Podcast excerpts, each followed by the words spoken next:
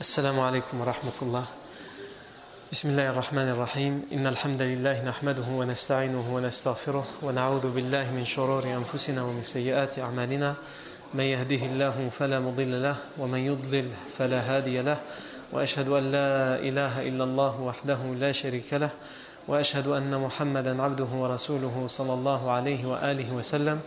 يا أيها الذين آمنوا اتقوا الله حق تقاته ولا تموتن إلا وأنتم مسلمون. يا أيها الناس اتقوا ربكم الذي خلقكم من نفس واحدة وخلق منها زوجها وبث منهما رجالا كثيرا ونساء واتقوا الله الذي تساءلون به والأرحام إن الله كان عليكم رقيبا. يا أيها الذين آمنوا اتقوا الله وقولوا قولا سديدا. يصلح لكم أعمالكم ويغفر لكم ذنوبكم. ومن يطع الله ورسوله فقد فاز فوزا عظيما. أما بعد فإن أصدق الحديث كتاب الله تعالى وخير الهدي هدي سيدنا محمد صلى الله عليه وسلم وشر الأمور محدثاتها وكل محدثة بدعة وكل بدعة ضلالة وكل ضلالة في النار. أجارني الله وإياكم من النار ثم أما بعد Donc on revient aujourd'hui, comme tous les vendredis, à la vie du prophète Mohammed sallam et on a commencé à voir les premières hijra, les premières émigrations des musulmans vers Yathrib, vers la ville de euh, Médine, Al-Madin al-Munawwara. On a parlé du premier à avoir émigré, à avoir pratiqué le hijra, c'est Abu Salama, radiallahu anhu, Abu Salama ibn euh, euh, Abdel Assad, Abu Salama, et ça, ainsi que sa famille. On a vu comment les polythéistes se sont attachés à l'en empêcher, mais ils n'ont pas réussi. Ils ont essayé de l'en empêcher en le privant de sa femme, puisqu'ils ont pris en otage sa femme, d'un côté, et de l'autre côté, ils ont pris en otage son fils. Donc les trois étaient séparés. Abu Salama est parti à Médine, sa femme est restée d'un côté et son fils de l'autre. Et les trois, pendant un an, n'ont pas pu se voir. Ni le bébé, ni la femme, ni l'époux. Et pour finir, euh, Umm Salama a pu récupérer son fils et rejoindre son mari en faisant la, hijra. Et la semaine dernière, on a parlé de Suhaib, Suhaib al-Rumi. Suhaib, le compagnon Suhaib qui était surnommé al-Rumi, le Romain. Et on a vu que Suhaib, lui aussi, on l'a empêché de faire la hijra et que euh, les polythéistes ont tenté, comme ils pouvaient, de l'en empêcher, parce qu'ils ne.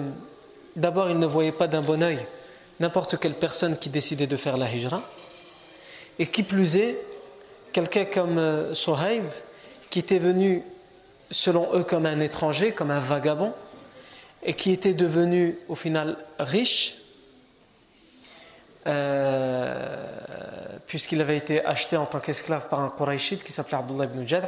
Puis ensuite, cet homme l'a affranchi, l'a libéré, et il en a fait son associé dans le commerce jusqu'à ce que Suhaib Rumi devienne riche. Et donc ils lui ont dit Tu es venu chez nous, tu t'es fait euh, un nom, tu t'es fait de l'argent sur notre dos, et maintenant tu veux euh, quitter la Mecque.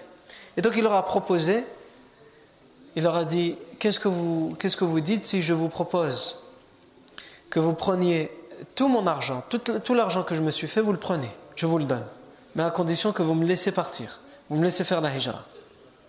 Ils ont accepté.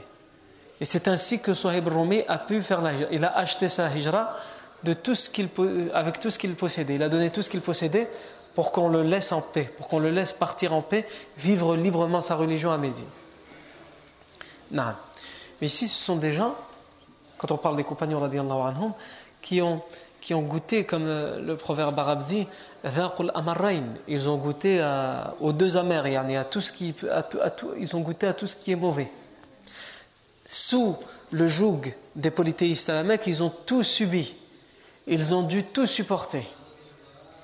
On passe les insultes, on passe les crachats, on passe les mépris, on passe les dénigrements, on passe les calomnies, on passe les médisances, on passe les humiliations, la violence physique et morale, et quelquefois, la violence morale est bien pire que la violence physique. Ils ont vu, pour certains d'entre eux, leurs, proches mourir devant leurs yeux sous les tortures, parce qu'ils refusaient de changer de religion. Ils refusaient de renier l'islam. Et cela a duré pendant 13 années. Ils ont vécu les menaces, les avertissements, les chantages. Ils ont vécu l'embargo, le blocus, la mise en quarantaine, à un tel point qu'ils étaient obligés, pour ne pas mourir de faim et de soif, de manger les feuilles des arbres. Et quelquefois même, ils prenaient, il y avait des, carcasses d'animaux morts depuis longtemps, il y avait des vieilles peaux de ces animaux, puisque ces animaux, il n'y avait, plus rien de ces animaux, juste un peu de vieille peau de ces animaux qui étaient en décomposition, usés, il prenait ça, il, le faisait bouillir pour en faire quelque chose, pour essayer de le manger, parce qu'il fallait bien qu'il se mette quelque chose dans l'estomac. Donc quand on parle de ces gens qui font la hijra, ils ont vécu tout ça. Mais à présent, ils ont un refuge. Donc ils savent ce que c'est que la valeur de vivre sa religion librement, de pratiquer sa religion librement. Nous, alhamdoulilah, on va à la mosquée. Pour venir à la mosquée, on ne doit pas faire tout un stratagème, enfin pour la plupart d'entre nous, puisque pour certains euh, convertis c'est toujours compliqué. Mais pour la plupart d'entre nous, alhamdoulilah, on peut aller à la mosquée sans problème, sans faire un plan, sans se cacher, sans cacher son kamis, le sortir dans la voiture, le cacher sous le siège de la voiture pour que personne ne le voit. On vit notre religion librement. Et même mieux, nos proches, nos parents n'attendent que ça de nous voir dans la religion, de nous voir vivre notre religion. Et on ne connaît pas la valeur de cette ni'ma, de ce bienfait. Pourquoi? Parce qu'on l'a. Parce qu'on ne l'a pas encore perdu. Si on l'avait perdu, on saurait ce que c'est. Et ses compagnons n'attendent qu'une chose. Ils ne veulent qu'un bienfait, qu'un privilège pour pouvoir pratiquer cette religion à laquelle ils sont attachés, à laquelle ils croient fermement, pour pouvoir la pratiquer librement. Et cette fois, ils en ont l'occasion. Mais il y a une condition c'est qu'ils puissent se réfugier dans la ville de Yathrib, qui sera bientôt surnommée Médine, le Medina. Et si pour ça, il faut être séparé de sa femme et de son fils, ils sont prêts à le faire comme l'a fait Abu Salama.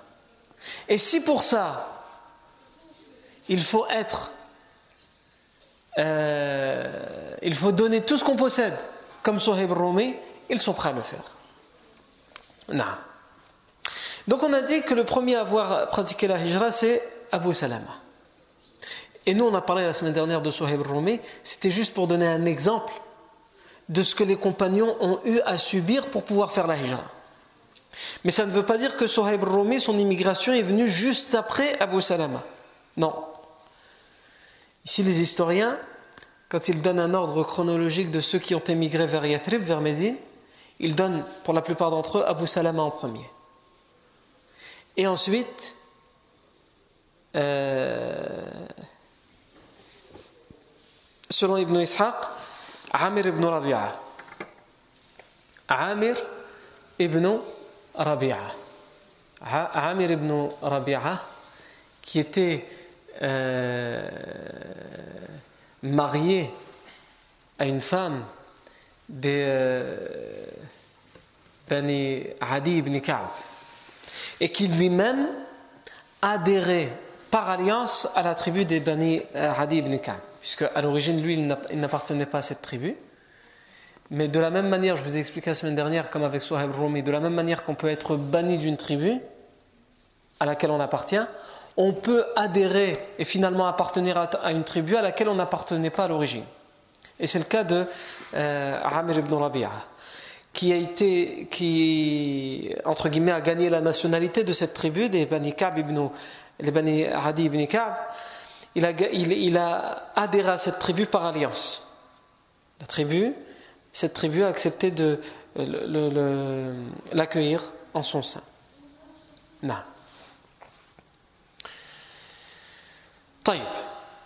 Donc, le Amir ibn Rabi'a, son épouse c'était euh, Layla bint Abi Hathma, va être, selon Ibn Ishaq, le deuxième à faire l'émigration avec son épouse vers Médine. Et comme Abu Salama, il va aller à Quba. Quba, c'est un petit village, un petit hameau à l'époque, périphérique de la ville de Yathrib, périphérique de la ville de Al-Madina, de la ville de Médine. Amir ibn Rabi'a, euh, il fait partie des premiers, des tout premiers à faire l'émigration vers euh, le Medina. Et ceux qui ont fait partie des premiers, ce sont ceux qui choisissent de faire l'émigration lorsque la hijra, lorsque l'émigration n'est pas encore obligatoire. Puisqu'au début, l'émigration, la hijra, elle est recommandée, mais pas obligatoire. Et ensuite, elle deviendra obligatoire. Donc, faire partie de quelqu'un qui va être le premier, le deuxième, le troisième à faire la hijra alors que la hijra elle est simplement recommandée, elle n'est pas obligatoire, c'est que, sans aucun doute, on y a été poussé. Parce qu'elle est simplement recommandée, elle n'est pas obligatoire. On y a été poussé par quoi? Eh bien par le climat dans lequel il devait vivre. Et on vient de le citer en introduction. le harcèlement, les, les, tortures, la violence, les menaces, etc. Amir ibn Rabi'a, c'était le cas, puisque lui, il était le souffre-douleur des Bani Marzoum. La tribu des Bani Marzoum l'avait pris lui et les siens et ses proches qui étaient convertis à l'islam comme souffre-douleur. Et d'ailleurs, Omar ibn al-Khattab, qui appartient à la tribu des Bani Marzoum, lorsqu'il n'était pas encore converti à l'islam, puisque comme vous le savez, Omar ibn al-Khattab ne va pas faire partie des tout premiers à se convertir à l'islam, il va attendre quelques années avant de se convertir à l'islam. Omar ibn al-Khattab il, fait partie de, la tribu des Bani Marzoum qui vont le plus torturer, harceler physiquement et psychologiquement cette famille, la famille de Amir ibn Rabi'a. À un tel point que Amir ibn Rabi'a et son épouse, c'est pas la seule euh, hijra qu'ils connaissent. Ils vont être poussés à faire une hijra avant celle-ci, c'est la hijra vers l'Abyssinie, vers le Habasha. Non. Ils vont faire le hijra vers le Habasha. D'ailleurs, lorsqu'ils vont faire leur bagage, lorsqu'ils vont faire leur bagage, le Amir ibn Rabi'a va installer son épouse sur euh, le chameau et il va faire une dernière course. Il va lui dire Attends, j'arrive. Donc ils sont sur le point de quitter la Mecque pour le Habasha, pour l'Abyssinie. Omar ibn al-Khattab vient, comme à son habitude, pour les insulter, pour les torturer, pour les harceler. Qu'est-ce qu'il trouve devant la maison Il trouve un chameau qui est plein de provisions, avec les bagages, avec cette femme, Leila bint Abi Hathma, qui est sur le point de partir. أين تريدين إلى أين يا يا ليلى Tu t'apprêtes à aller où elle, elle répond إلى أرض الله آذيتمونا في ديننا فنذهب إلى أرض الله حيث لا نؤذى في عبادة الله vous nous, vous, nous, vous nous dérangez, vous nous torturez, vous nous faites du tort pour notre religion. Alors nous avons décidé de quitter et de partir sur la terre d'Allah, là où nous ne serons pas dérangés, embêtés dans notre adoration pour Allah Azza wa Évidemment, lorsque ibn Khattab il vient, il trouve une femme, une femme qui est sur le point de quitter sa maison, de tout laisser derrière elle. Quelqu'un qui décide de déménager, qu'il décide de le faire pour une raison professionnelle ou parce qu'il a trouvé un autre logement plus spacieux ou parce que ou parce que pour une raison que lui a décidé. C'est jamais facile un déménagement. Il est content de déménager parce que c'est lui qui a choisi de déménager. Surtout s'il choisit d'aller vivre dans un château alors qu'il vivait dans un studio. Mais même comme ça, c'est pas facile pour lui. Parce qu'il laisse derrière lui une partie de sa vie. Mais imaginez l'état de, de cette femme qui doit partir, mais pas parce qu'elle l'a choisi, parce qu'elle n'a plus le choix. C'est son dernier recours. On ne lui laisse plus le choix. Elle doit quitter tout ce qu'elle aime, la terre qu'elle aime, la maison qu'elle chérit, les enfants, les, proches parents auxquels elle est attachée. Sans aucun doute, c'est très difficile. Donc il trouve une femme dans cette situation. Mais Omar ibn al-Khattab, à l'époque, c'est quelqu'un de, rude, de dur. Et il l'a prouvé à cette famille parce que cette famille, elle est le souffre de l'heure des Bani Marzoun et en particulier de Omar ibn al-Khattab, radiallahu anhu.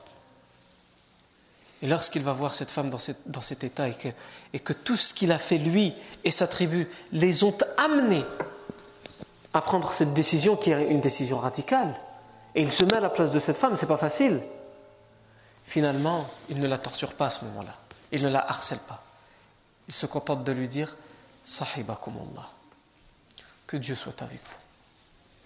Et il repart. D'ailleurs, si vous vous rappelez bien, j'avais cité cette anecdote lorsqu'on avait parlé de la conversion de Omar ibn al-Khattab, et on avait dit que Omar ibn al-Khattab, avant qu'il ne se convertisse à l'islam, il y avait une étape, il avait passé plusieurs étapes, et il y avait une étape dans laquelle on voyait qu'il jonglait entre la dureté contre les musulmans, l'hostilité contre les musulmans, et le doute, et l'empathie, la compassion pour les musulmans.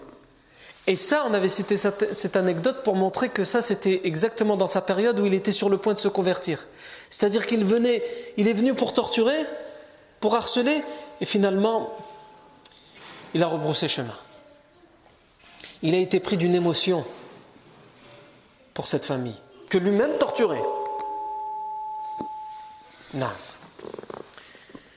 Et quand son mari va revenir, elle va lui dire, elle va lui raconter.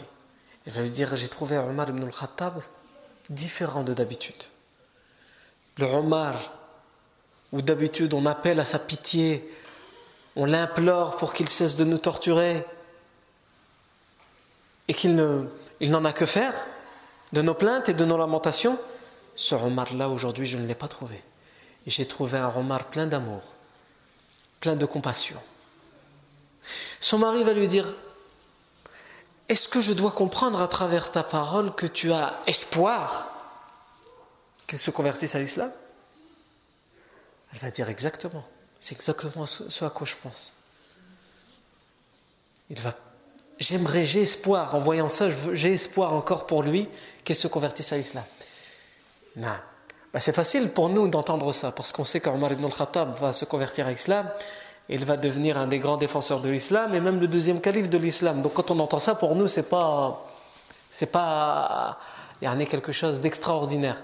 Mais mettez-vous à la place de cette famille qui euh, était le souffre-douleur de Omar. Et tout le monde, tout le monde à la Mecque.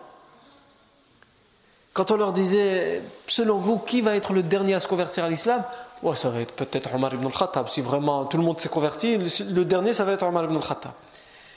Eh bien, ils étaient tellement dans cette situation que justement son mari va lui dire Wallahi la yuslim hatta yuslim khattab. Par Dieu, il ne se convertira à l'islam que si, à la rigueur, l'âne de l'Khattab, donc l'âne de son père, se convertit à l'islam. Même pas son père, parce que même son père, ça m'étonnerait. Mais à la rigueur, son âne.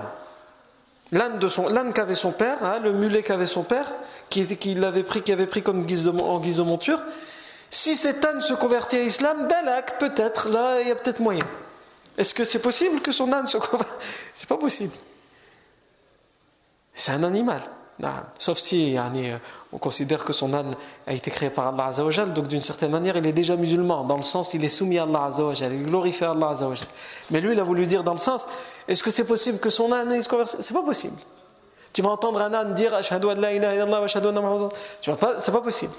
Et bien de la même manière que c'est impossible ça, de la même manière c'est impossible qu'Omar ibn Khattab se convertisse à l'islam. Ou plutôt il a voulu dire, si cette chose impossible arrive, c'est-à-dire la conversion de l'âne, alors peut-être on peut réfléchir à la conversion d'Omar ibn Khattab. C'est pour vous montrer comment était vu Omar ibn Khattab à l'époque.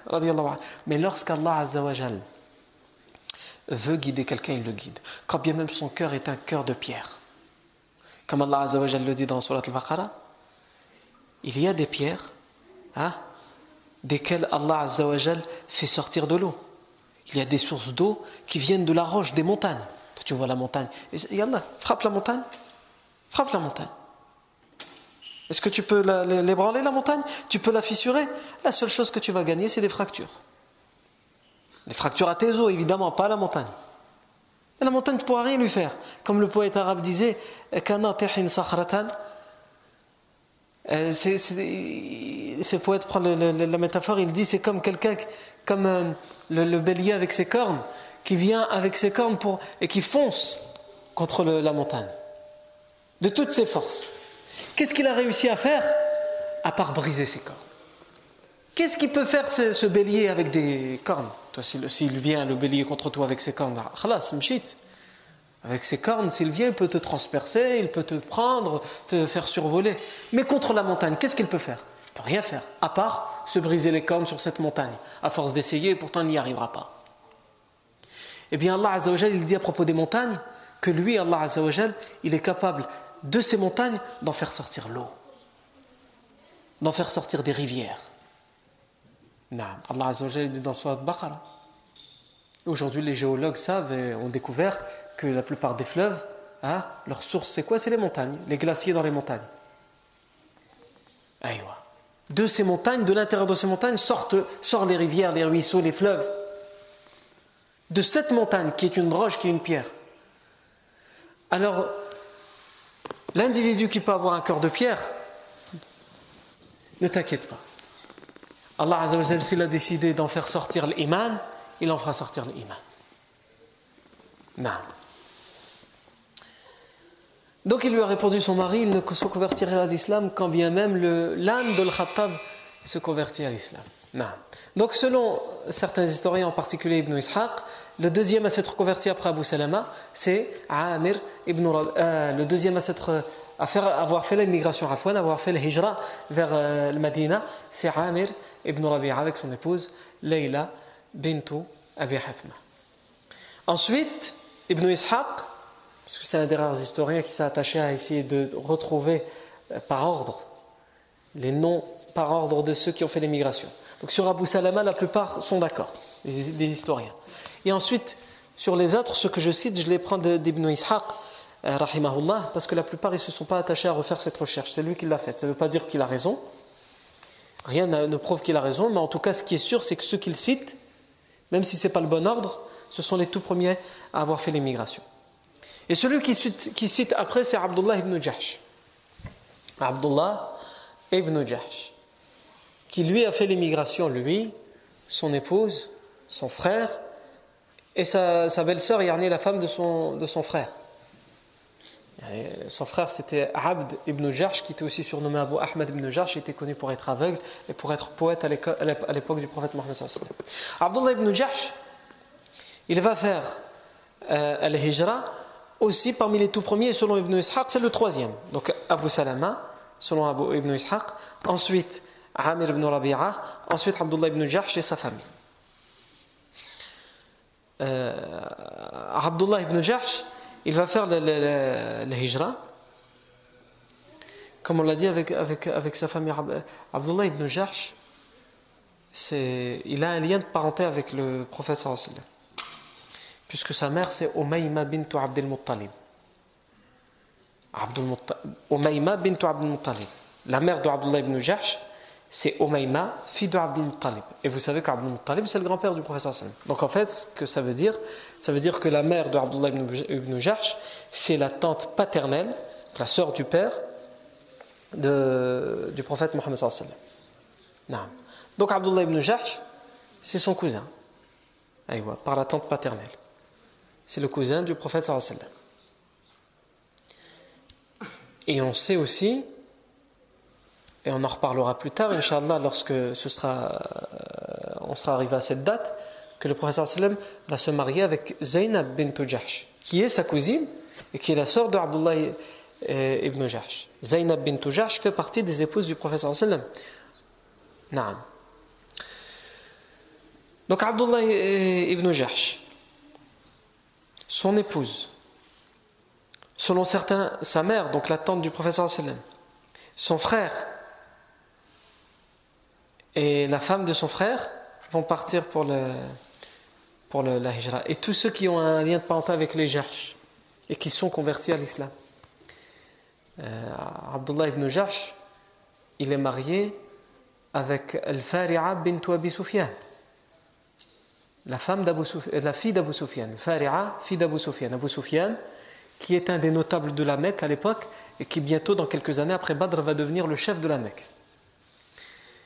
Donc il est marié, sa femme aussi est convertie à l'islam, mais son père, le père, le à l'époque n'est pas converti à l'islam. Donc évidemment, ils subissent euh, le chantage, les menaces des tribus des, des, Bani Rabi'a, des, tribus des Bani Adi, des, tribus de Quraysh tout entières. Ils doivent subir leurs menaces et leur harcèlement. Donc Abdullah ibn Jahsh va décider, va décider de faire al-hijra. Il va décider de faire al-hijra avec tous les siens qui sont convertis à l'islam, avec son frère, etc. Euh, et ils vivaient tous ensemble, yani, dans un même quartier. Donc d'un coup, lorsqu'ils vont faire la hijra secrètement, le quartier sera vide, il n'y aura plus personne, les maisons seront vides. Et on raconte qu'un jour, il y avait euh, l'oncle du professeur al-Abbas ibn Abdel Muttalib, Abu Jahl et euh, Utba ibn Rabi'a. Donc trois grands parmi les grands de la Mecque. Trois élites parmi les élites de la Mecque, trois notables parmi les notables de la Mecque. Abbas ibn Abdel Muttalib, euh, Utba ibn Rabi'a et Abu Jahl ibn Hisham ibn al-Mughira. Ils sont à trois en train de marcher et ils vont passer à côté de la maison des Jahsh, le quartier des Jahsh. Et à ce moment-là, ils savent qu'ils ont quitté les lieux secrètement et qu'ils sont partis faire la hijra pour euh, le Madina.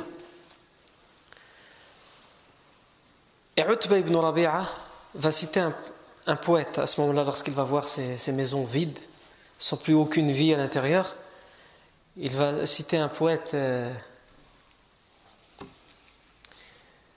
Abu Du'ad ibn al-Iyadi, qui a vécu à cette époque-là, ou juste avant. Et parmi ces, ce, poète, avait fait des rimes, et parmi les rimes, justement, il avait euh, parlé de cette situation, euh, d'une situation où on voit des personnes très importantes. Parce que les Jash, malgré tout, même s'ils étaient torturés, on les considérait comme des gens importants, puisqu'ils adhéraient aux tribus les plus importantes, ils étaient mariés avec des, des filles de notables, etc.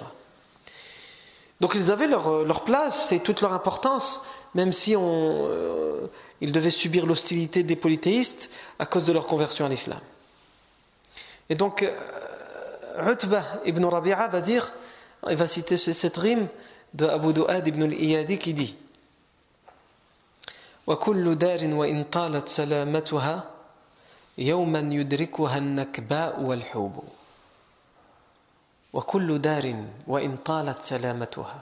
et toute demeure, tout quartier, quand, quand bien même la paix y a régné pendant longtemps, un jour ou l'autre, ce quartier doit être rattrapé par la catastrophe, nakba, et par la misère. Yani, il cite cette rime pour dire rappelez-vous des Djahsh qui ils étaient. Ils étaient au même niveau que nous. Et finalement, ils ont décidé de se convertir à l'islam. Et on leur a fait subir ce qu'ils ont dû subir pour qu'ils renient cette religion, mais ils ont refusé de renier cette religion. Et au final, regardez ce quartier, qu'on respectait, qu'on mettait au-dessus de nos têtes, il est vide. Il n'y a plus rien. Ces gens qui étaient très importants ont été envahis par la pauvreté, par la misère, par le harcèlement et par les hostilités. Donc il cite cette rime.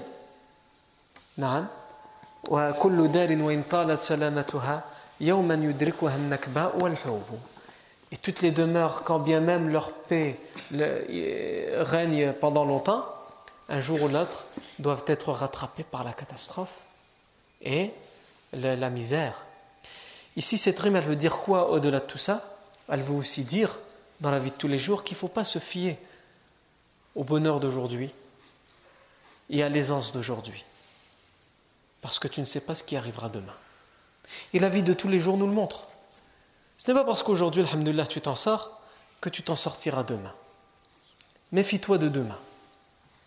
Et on peut prendre les pays autour de nous. Regardez ce qui se passe en Syrie.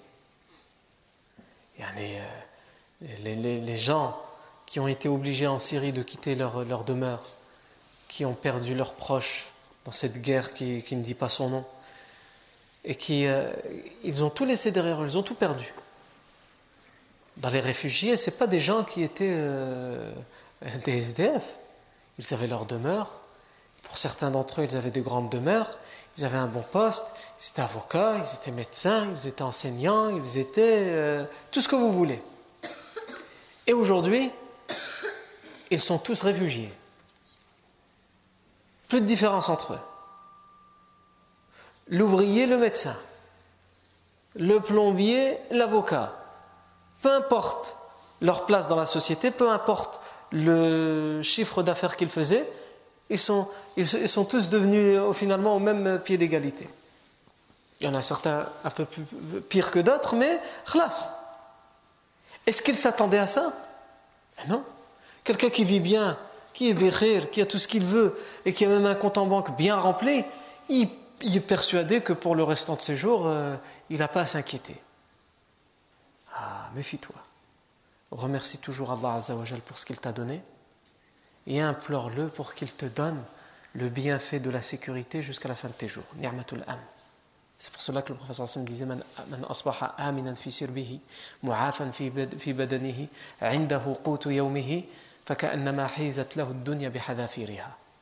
Celui qui se réveille un bon matin, le professeur Hassan dit, celui qui se réveille un bon matin, en ayant la sécurité, qu'il ne vit pas sous la guerre, c'est-à-dire il n'est pas là à se dire peut-être qu'aujourd'hui c'est pour moi le baril de poudre. Peut-être que c'est pour moi aujourd'hui que la, maison va être confisquée. Peut-être que c'est pour moi aujourd'hui qu'on va débarquer et euh, tout m'enlever. Non, il est là. Et alhamdoulilah, aujourd'hui, il sait que c'est un jour où il vit en sécurité. Il n'est pas dans la guerre, il n'est pas, etc. Taïb. Et il est sain dans son corps. Il, est il, a, la santé pour la journée. En. Il parle pour la journée. Il ne parle pas pour demain, pour la semaine d'après. Pour aujourd'hui, celui qui se réveille, il est en sécurité, il a la santé. Et il a de quoi se nourrir pour la journée. pas le frigo est plein pour la semaine.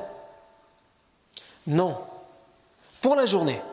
Le professeur Sam, dit quoi? Il dit celui qui est dans cette situation-là, c'est comme s'il avait, c'est comme s'il il, avait possédé la terre et tout ce qu'elle contient. Non. Mais notre problème à nous, c'est qu'on regarde trop loin. On regarde trop loin et on s'inquiète trop pour trop loin.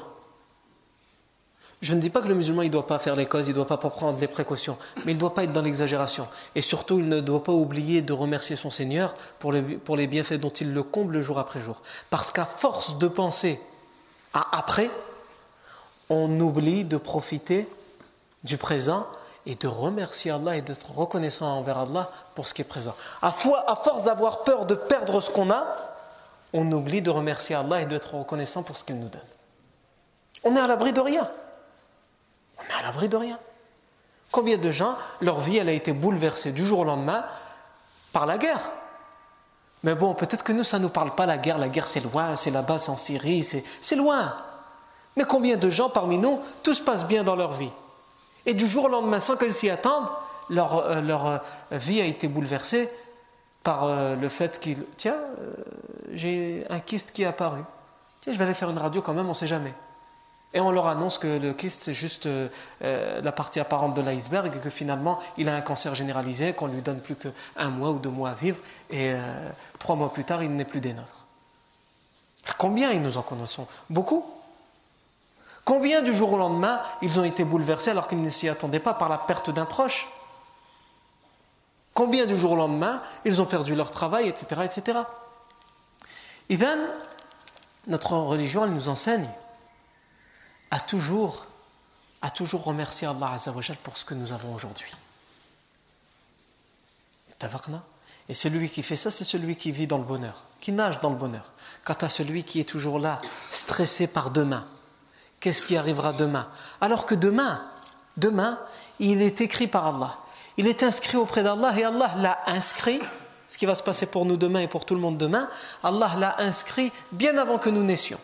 Allah l'a inscrit, comme les hadiths le disent, il l'a fait écrire dans le al-Mahfouz, 50 000 ans avant même qu'il ne crée les cieux et la terre. Pas avant notre création à nous, avant la création des cieux et de la terre, de cet univers. Allah l'a inscrit. C'est-à-dire qu'Allah l'a déjà écrit. Et toi, tu t'inquiètes pour quelque chose qui a été écrit 50 000 ans avant la création des cieux et la terre Ne t'inquiète pas. Occupe-toi à adorer Allah et à être reconnaissant envers Allah pour ce dont il te comble. Regarde, regarde aujourd'hui autour de toi combien de gens dans le monde se sont réveillés, mais dans la guerre, se sont réveillés, mais dans la misère, se sont réveillés, mais sous les menaces, sous les harcèlements, sous, sous, sous, sous Se sont réveillés, mais dans la maladie. Regarde, regarde toutes ces, toutes ces personnes-là afin que tu saches mieux être reconnaissant vers Allah Azzawajal. Donc, Utbah ibn Rabi'a, il cite cette rime qui dit وكل دار وإن طالت سلامتها يوما يدركها النكباء والحوب et chaque demeure, quand bien même la paix règne dans ces, dans ces quartiers pour longtemps, un jour ou l'autre, elle finit par être rattrapée par la catastrophe et par la, misère. Et ensuite, il s'adresse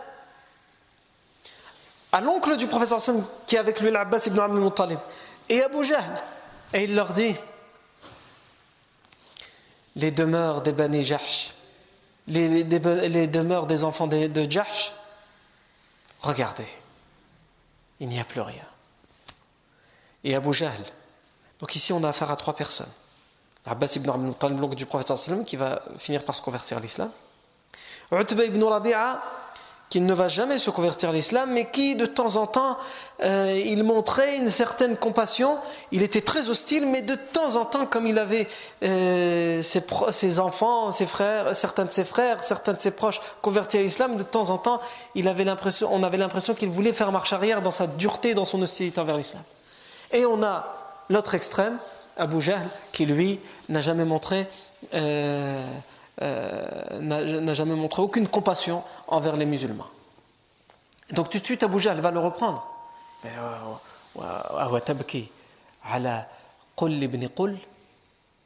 Et quoi, tu veux nous faire euh, pleurer ah, Tu vas faire pleurer les chaumières? À propos de Qul ibn Qul. Qul, fils de Qul. Qul, c'est quoi? En arabe, ça veut dire quelqu'un qui est tout seul, qui ne vaut rien. Il à travers ces rimes, ibn Rabi'a, finalement, il n'est pas en train de faire les éloges de ces gens, hein, puisqu'il dit clairement, voilà, regarde ce qu'ils sont devenus après tout ce qu'ils ont vécu. Donc il ne fait pas les éloges. Mais pour Abu Jahl, même ça, pour lui, il considère ça que c'est une éloge parce qu'il leur donne quand même un passé glorieux. Il dit avant, ils étaient, ils étaient des gens bien. Et Abu Jahl, ça aussi, ça, même ça, tellement il est dur, il ne peut pas l'accepter. Donc il lui dit Et quoi, tu veux nous faire pleurer Tu veux pleurer à propos de Qul ibn Qul, quelqu'un qui ne vaut rien, qui n'a jamais rien valu? en parlant de Abdullah ibn Jahsh. Naam.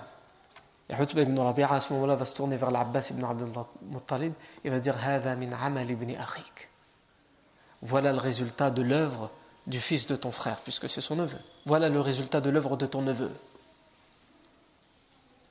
Farraqa jama'atana wa shattata baynana wa qata'a arhamana. Il, il, a, il, a, il a divisé notre union. Il a fracassé, détruit nos familles. Et il nous a séparés les uns des autres. Ça, c'est ton neveu qui a fait ça, puisqu'il faut toujours chercher un responsable. Et en vérité, c'est eux qui ont fait ça. Puisque c'est eux qui ont refusé d'accepter l'islam. Le professeur Islam ne leur demandait pas forcément qu'ils se convertissent à l'islam, il leur demandait simplement d'accepter que les autres se convertissent à l'islam. La liberté de culte, c'est dit. Mais ils ont refusé. La liberté de culte dont on se targue, euh, matin, midi et soir dans, nos pays. Mais dans les faits, voilà quoi. Quelquefois, si on peut euh, interdire certaines choses, sous prétexte que non, nous, euh, considérons que ce sont des traditions moyenâgeuses. Hein. Ah, cette semaine, l'état d'urgence a été prolongé de deux mois. Donc je vais m'arrêter là, je ferme ma parenthèse, on ne veut pas de problème. Hein. Donc ceux qui ont divisé la cité de la Mecque, ce sont eux. Ce sont eux. Puisqu'ils n'ont jamais accepté que leurs fils choisissent l'islam comme religion. Ils n'ont jamais accepté que les autres choisissent une autre religion que la leur. Et ils se sont attachés pendant 13 années. Dans la persévérance, ils se sont attachés à persécuter ces gens qui avaient choisi l'islam. Donc ce sont eux les responsables de cette situation. Ils auraient aimé, ces gens-là, rester chez eux, vivre en bons voisins, même avec les polythéistes, ce qu'ils ont toujours su faire malgré ces persécutions. Mais ils ne leur ont pas laissé le choix. Et ils osent dire, regarde ce que ton neveu il a fait. C'est l'œuvre de ton neveu. Il nous a divisés les uns les autres. Il nous a pris nos fils. Alors que pas du tout. L'islam et le prophète Mohammed a toujours appelé les convertis à l'islam, donc les, les, les les premiers convertis, à respecter leur père quand bien même ils sont polythéistes, quand bien même ils posent leur front toute la journée par terre devant des idoles et devant des statues, respectez-les, ce sont vos parents. Obéissez à tout ce qu'ils vous demandent de faire, sauf lorsqu'ils vous ordonnent quelque chose qui est interdit par Allah. Sinon, le reste, faites en sorte qu'ils soient satisfaits de vous. Ne les décevez pas. C'est le message de l'islam. Comment vous pouvez dire ensuite que le prophète Mohammed est venu séparer, diviser Au contraire, l'islam est venu unir, quelles que soient nos différences, quelles que, soient nos divergences. Non. Donc les Abdullah et les Bani ils vont partir aussi à Médine et ils vont euh, s'installer eux aussi à Quba. Donc au final, pour l'instant, on a parlé de la hijra d'Abu Salama, les premiers. Abu Salama, euh, Amir ibn Rabi'a, Abdullah ibn Jahsh, et les leurs, hein, leurs proches, leurs épouses, etc. Et les trois là, ces trois familles, ils ne terminent pas leur voyage jusqu'à Yathrib, ils s'arrêtent juste avant Yathrib à Quba. Et ils vont être accueillis, hébergés, aidés à Quba par une tribu et en particulier par un homme. Qui est cet homme Ça, c'est ce que nous verrons, bismillah, la fois prochaine. Barakallahu fikum pour votre attention. Subhanakallahumma bihamdik. Ashhadu an la ilaha illa ant. Nastaghfiruka wa natubu